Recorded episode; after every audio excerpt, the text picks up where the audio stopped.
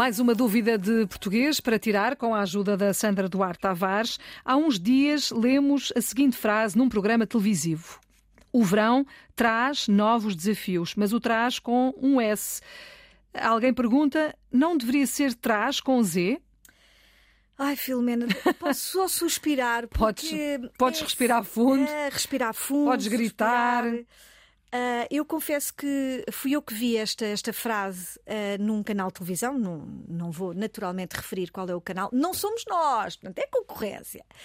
Uh, é grave, é grave, porque um erro num oráculo, num rodapé, num órgão de comunicação social, um erro na imprensa, na rádio e na televisão, Uh, tem um impacto. Tem um valor diferente, não é? Diferente. Do que se for um erro dito assim é por que, nós. Porque o que é que acontece, Filomena? As palavras têm uma imagem e nós gravamos essa imagem o que é que se passa, o que é que poderá acontecer, não é o que se passa, desculpem, o que é que poderá acontecer com os nossos jovens adolescentes? Veem, ah, ok, traz com S.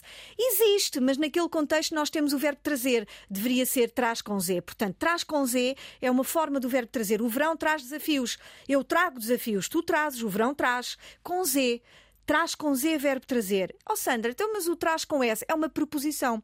Por trás de mim está a porta. Nós estamos no estúdio, aqui na RTP. Por trás de mim já é com S. Traz. Uhum. É uma preposição. Oh, Filomena, ficaram muitas recordações para trás, com S. Portanto, traz com S preposição, traz com Z verbo trazer, forma da terceira pessoa do singular, presente o indicativo do verbo trazer. Ou então pode ser o imperativo, traz um casaco porque está frio.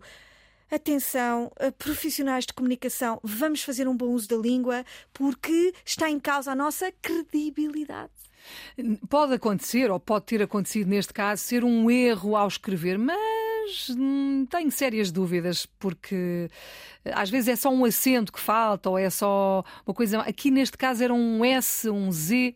Bom, vamos deixar isso para quem, para quem Exato. escreveu, Exato. mas fica então a correção. Eh, é sim, é com, com Z, ou devia ser com Z, traz, eh, neste caso, o verão traz novos desafios. Obrigada pelas explicações, Sandra.